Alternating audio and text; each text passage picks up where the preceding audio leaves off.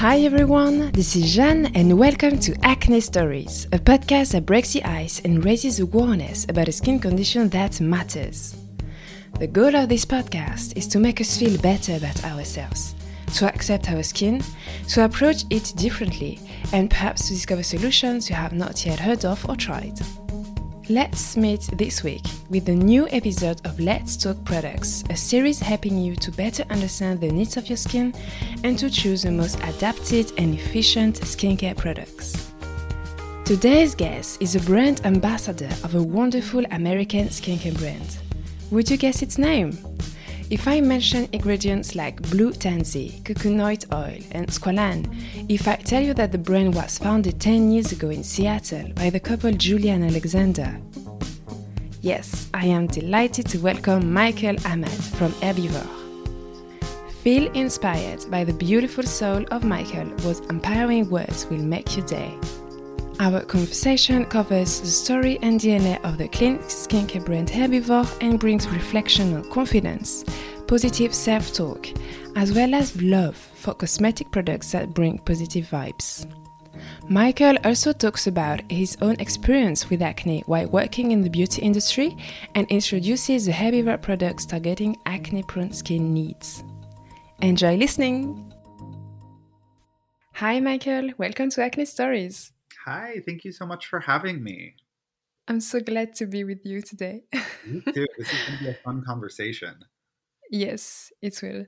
So, to start our conversation, may I ask you to tell us a little bit more about yourself? Like, what defines you and what do you enjoy the most working at Herbivore? Yeah, you know, that's quite a big question. Um, what defines me is, I suppose, what defines me um, is my commitment to, I suppose, living peacefully and trying my best to do the right thing.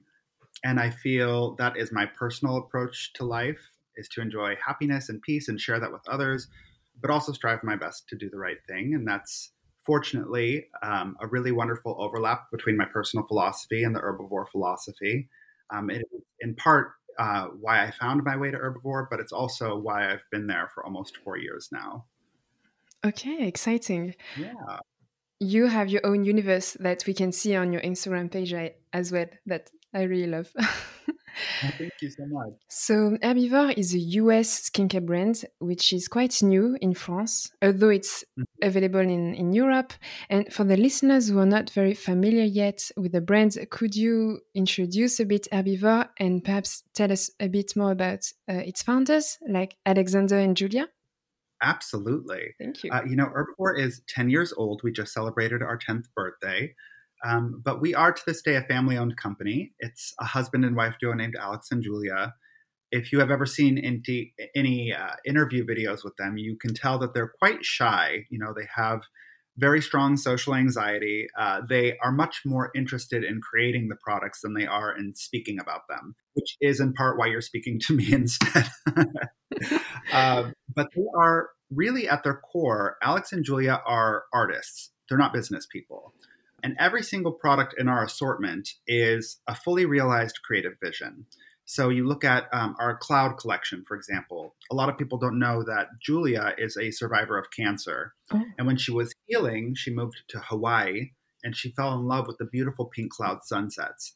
And she said, I want to create something that feels that way on my skin. The way that those beautiful sunsets make me feel, I want to create a product that has that texture you know, our jasmine green tea toner, for example, came from a period of time wherein Alex and Julia were very caffeinated and drinking a lot of matcha. And they were so in love with that as an ingredient that they really wanted to create something that included it.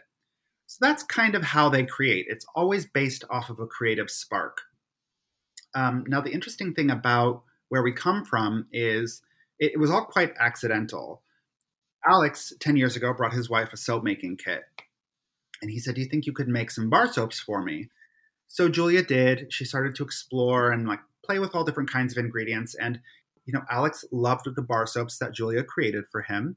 And she was so encouraged by that that she decided she wanted to try to sell her products. So she first went to the farmers markets and the trade shows, which is really charming when you think about how shy they are. Like it, it must have taken so much courage for her to do that.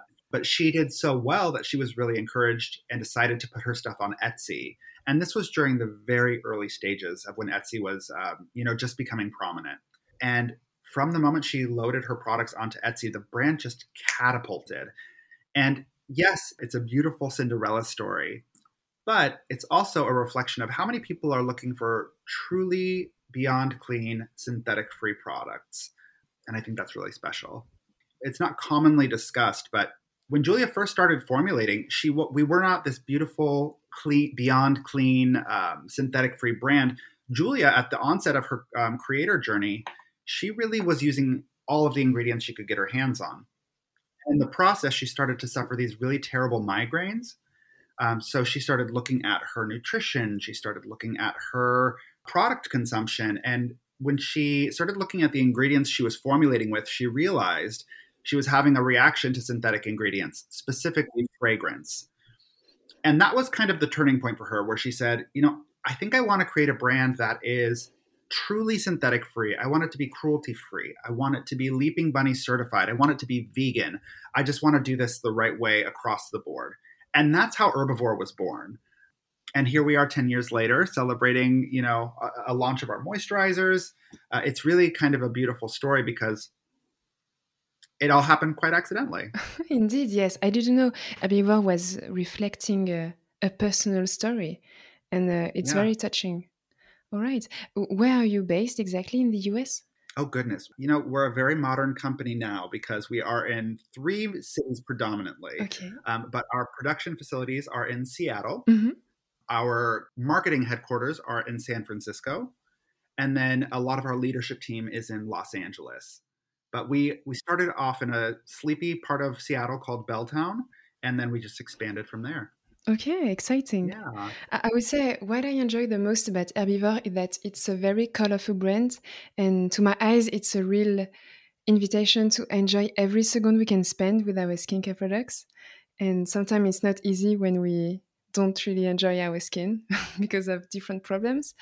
And um, yeah, Herbivore is very, it has these positive vibes that you yeah. reflect as well yeah you have this kind of radiance. So may i ask you like do you have tips to share to the audience about feeling comfortable with ourselves and with our skin? Yeah you know it's interesting because our our skin is a reflection in my personal opinion um, a lot of the internal dialogues that unfold with ourselves whether that's positive self-talk or negative self-talk that really reflects i believe in the quality of your skin. And for that reason i do think it's really important to recognize and I don't mean to diminish the importance of skincare. I, I think it's very, very critical. But to that extent, it doesn't matter what cleanser you use, it doesn't matter what serum you use, what moisturizer you use. If you are perpetually and constantly disempowered in your personal life.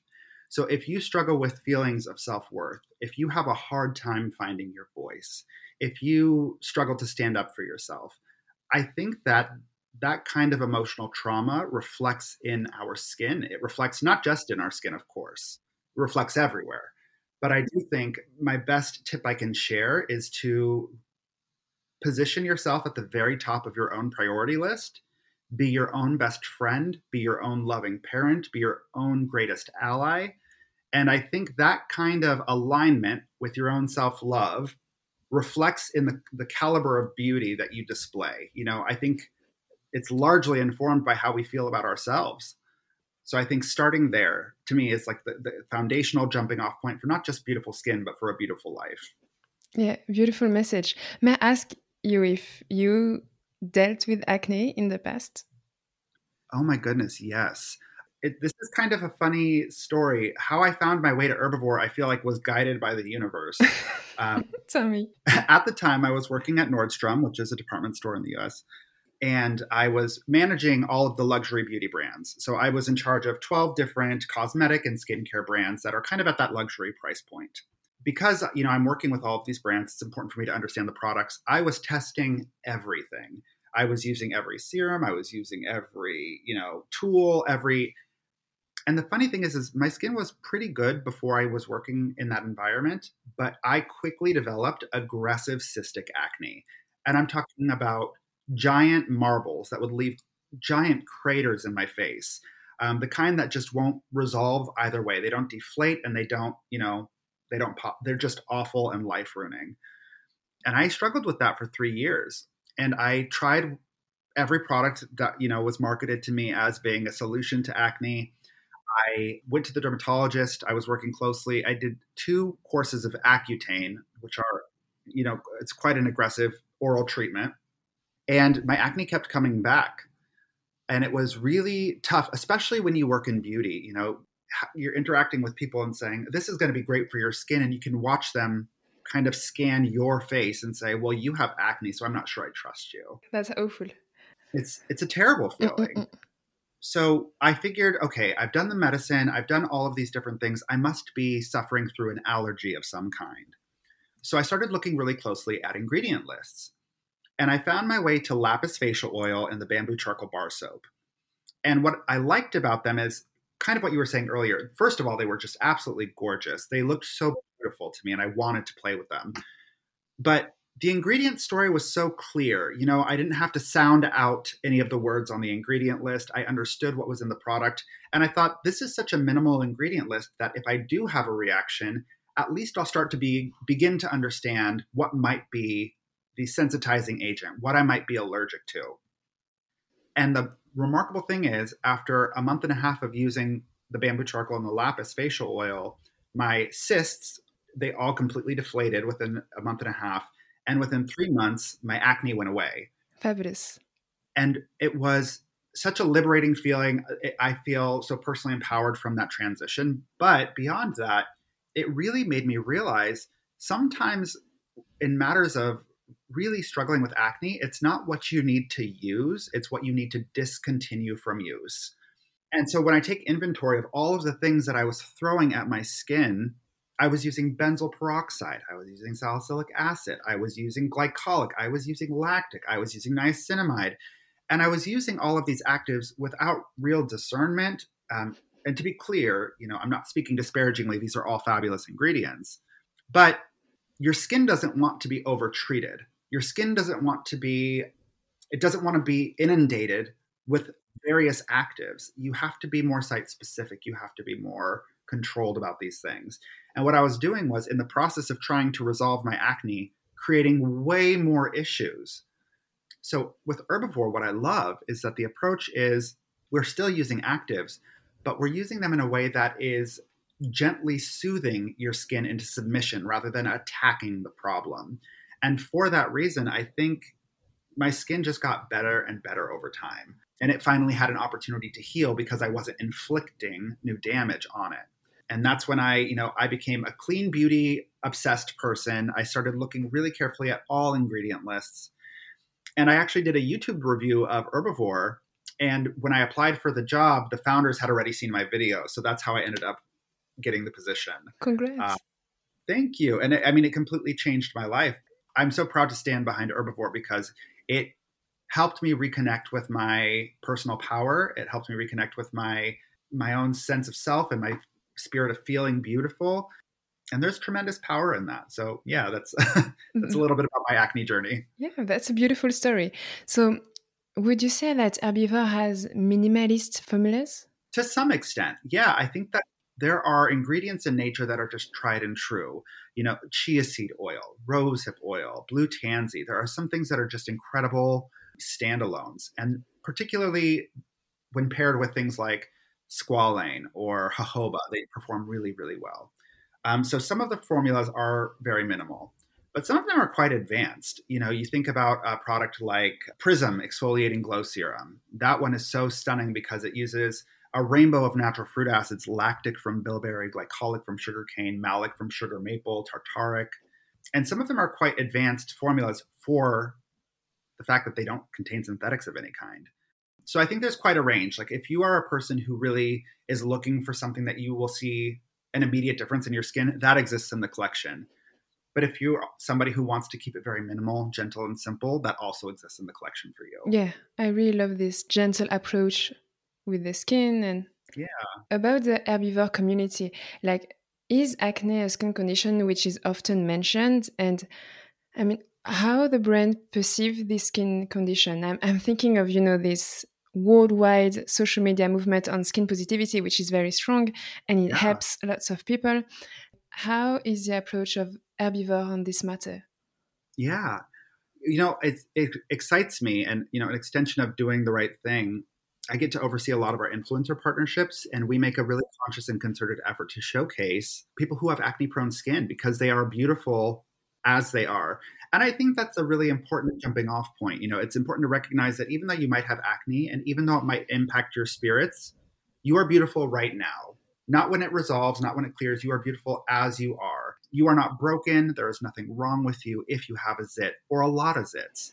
We are all just in a chapter of our journeys, and this is, you know, it's who we are, and loving who you are exactly as you are is critical.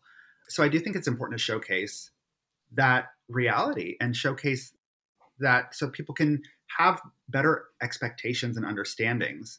I think we're now in this exciting chapter in beauty where we're beginning to exit that stage where everything is airbrushed, everyone is poreless, everything is hyperbolized, you know, because it makes people feel like being constantly inundated with that imagery and that messaging makes you feel like you're not enough.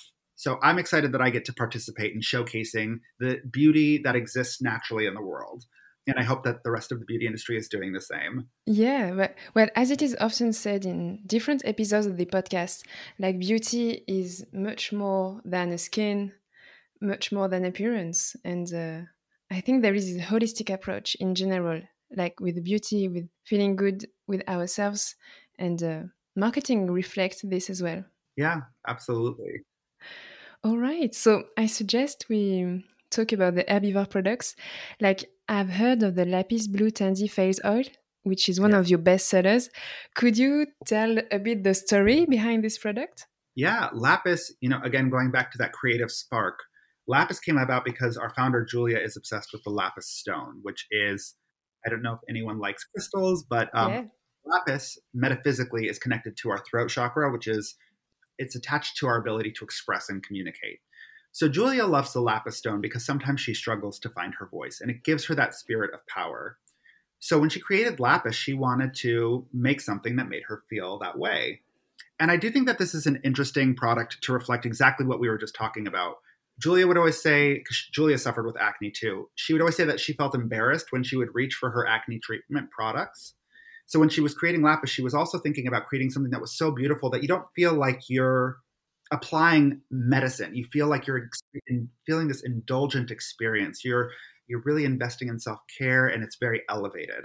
And that's really how you feel when you use Lapis because it is just so stunning, and the sensory experience is so beautiful. So that's kind of the, the thought behind it. But what it actually contains is blue tansy, which is you'll find that in a lot of our products. We love blue tansy. It's a cousin of the chamomile plant. It's a blue Moroccan flower that is really known for its ability to soothe and balance the complexion. Um, so that's what gives it the brilliant blue color. But then you also have squalane, which is phenomenal for reinforcing the moisture barrier. But in my personal opinion, the magic ingredient in lapis facial oil is actually kukui nut oil. It's useful to think of kukui nut oil as almost the argan oil of Hawaii. It is very rich in linoleic acid, and people who tend to be acne prone, people who tend to be reactive, often have an excess of something called oleic acid in their skin, which is a thicker, more gelatinous oil, and it causes congestion. So when you add linoleic acid to the equation, what you're really helping to do is just balance your complexion. And I know it's confusing for some people, but that's why adding an oil, and not all oils are created equal, but adding this oil to your oily skin actually really does help to balance your production, um, and you'll see less oil production throughout the day. Uh, so that is why it's so phenomenal. Again, this was the product that saved my skin, and it's I, I think that that magic blue tansy because it is so soothing. You know, I was nurturing my acne, I was nurturing my skin back to health as opposed to attacking it like I always had. So it really performs differently than anything else, and I just absolutely adore it. Love it. It's true that lots of people um, have a kind of stereotype on using uh, cosmetic with oils, although it can be very nice to regulate the sebum and everything. So, yeah, that's good. Which other products from Herbivore do you often recommend for acne prone skin? Um, I would say the Blue Tansy face mask. it's funny, you're going to hear Blue Tansy a lot. but the blue tansy mask is just so incredible. Uh, you have that same blue tansy that's represented in lapis facial oil, but then it's paired with uh, a natural form of salicylic, white willow bark, and that's your clarifying component. That's what's reaching into the pore and helping to pull the gunk out. And then it's also paired with fruit enzymes. So you have papaya and pineapple, which just gently help to dissolve uh, dead skin on the surface. So when you think about blue tansy mask, you apply it for 20 minutes and then you rinse it off. The way it works is it soothes the reactivity in the skin with the blue tansy. It's decongesting with the willow bark, and it's exfoliating so you don't see hyperpigmentation or texture after the breakout resolves. So it's kind of like this three way approach to resolving uh, fussy skin. It, it's just so effective. It's so lovely. And it has this gorgeous herbaceous scent because that's just the scent of the ingredients. It, it's really lovely. It's nice. It's such a plus when the products have a lovely scent, especially because. Yeah. Usually, the products targeting acne they have this kind of uh, strong scent these kind of harsh products which are not very pleasant to use, right? Yeah. And uh, how often would you recommend to use the mask and the serum? Yeah, so um, I would say for the mask, using it uh, when you first get it, I like to use it a couple nights in a row to kind of kickstart my results. Mm-hmm. But from there, I use it once a week, and I kind of think of it as my insurance policy. You know, it helps to keep my skin calm. For the facial oil, the lapis, you can actually use that morning and night every single day. It is a, totally appropriate for daytime use. So this is the newest addition to the family. This is Aquarius Pore Purifying Clarity Cream. I love this so much. And it's really interesting because you have, again, blue tansy, because it's going to soothe and balance the complexion. You have that natural source of salicylic, again, willow bark, to help reach into the pores and purify. Um, but then you also have zinc PCA, which is a really interesting ingredient. Not only is that a, a really nice lightweight moisturizer, it's also quite balancing and mattifying. So this is great for somebody who wants to kind of mattify or balance an oily complexion. What I love about this too is ordinarily when you see moisturizers that are marketed towards acne prone or reactive skin types, it's always oil free, oil free, oil free. Um, and sometimes that's not necessarily the solution, you know, uh, particularly when we look at things like maskne or the acne that you start to derive from the friction that comes from your mask. Now, maskne is a new term, but the diagnosis is not. It's it's called acne mechanica. It's been well documented. Soldiers get it underneath their chin straps for their helmets, but it comes from friction. You know, so sometimes if you're applying something that is if you're broken out because you're responding to friction, the clarifying actives may not do it for you soothing the skin with lightweight, nourishing moisture to help reinforce the skin's barrier and help offset that friction is the answer. So I just think that this is very different than other moisturizers on the market. Indeed. It really helps to create that protective barrier while soothing, while clarifying. It's just so beautiful. Mm-mm. Yeah, thank you for explaining the difference between acne and acne in general. You're definitely right, and it's very nice to to remind this. I'm thinking of the power of the stones, as you mentioned. If people are some interested in trying this, yeah. would you recommend some specific stones? Yeah, absolutely. So when it comes to gemstones and you know herbivore we are very metaphysically inclined we love we love our oracle decks we love astrology um, and we certainly love our crystals and there's almost a, there's a bit of a science to how to employ crystals um, so I'm going to speak to four that I think are really important for people to know about. The first being amethyst. Amethyst is really anchored to our crown chakra. So that is the way that we receive energy from the universe above us. So, someone who would really benefit from using amethyst in their meditative practices or in their skincare would be somebody who struggles with feeling disempowered, somebody who doesn't feel divine, somebody who doesn't feel strong goddess energy when they walk through the world. So if you want to feel powerful, using amethyst is a great option. As I mentioned earlier, when we speak to lapis, lapis is attached to our throat chakra, which is our hub of communication. Um, so lapis is really good for somebody who, again, struggles to find their voice. Maybe they're very shy, maybe they're very quiet, and who just needs a little bit more courage to speak. Then you have jade. Jade is actually anchored to our heart chakra. So it's really, really good for people who are nursing maybe a broken heart, um, people who are struggling with feeling just like really, really downtrodden. But the other thing about jade that's really interesting is it has quite a reputation for being a stone of prosperity. So people who want something specific to come into their world, if they wish for it with all of their heart, Jade helps to magnetize those outcomes. So if you're looking for a promotion, if you're looking for a raise, if you're looking for a romantic partner, Jade is a really great stone to incorporate into your meditative practices to magnetize those outcomes. And then when we think about rose quartz, you know, rose quartz is so lovely. It is the universal stone of self love. And unlike the other ones, it's not anchored to a particular part of our anatomy, it's really just anchored to our spirit. So I like to describe rose quartz almost like a hug from your mother. It's a peaceful, warm, safe, comfortable, loving energy. And that's really great for somebody who's just struggling again with you know, maybe they need a warm hug from their mom. Life is hard. it's been a tough couple of years. So for somebody whose spirits might just be down across the board, rose quartz is a beautiful stone to incorporate into your meditative practices. Exciting. It's very poetic. I love this.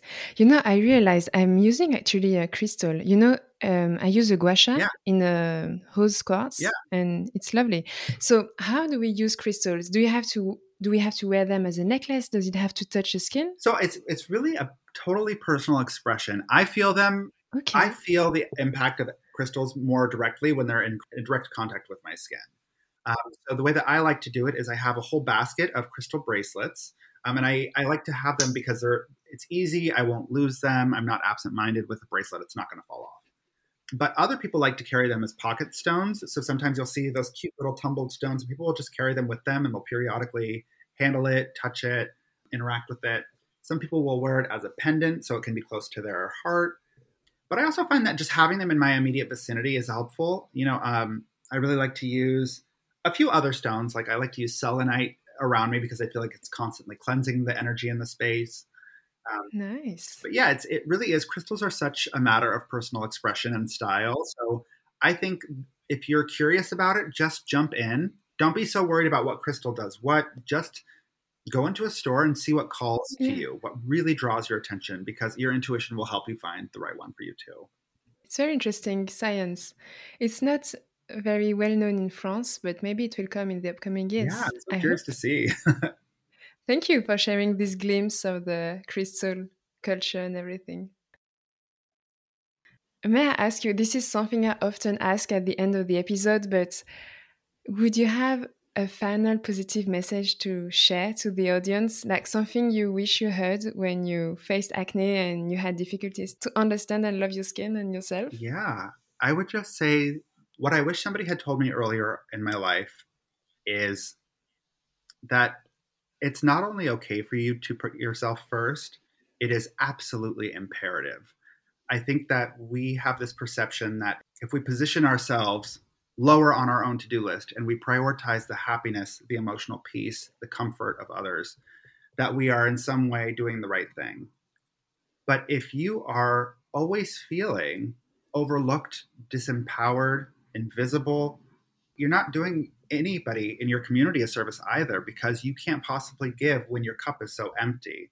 So put yourself first, be selfish, make sure that your emotional needs are being met. If there's an event you don't want to go to, don't go and don't misrepresent why. Say, I don't want to go.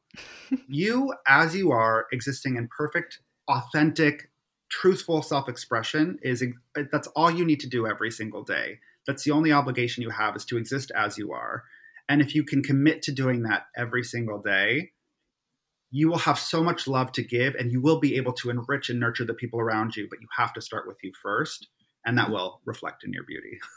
Thank you so much, Michael. Thank you for your time and for sharing your tips. This has been so lovely. Thank you for your beautiful platform. And I love that you're having these kinds of conversations. Keep it going. Thank you. Have a great day. I hope you enjoyed this episode as much as I did.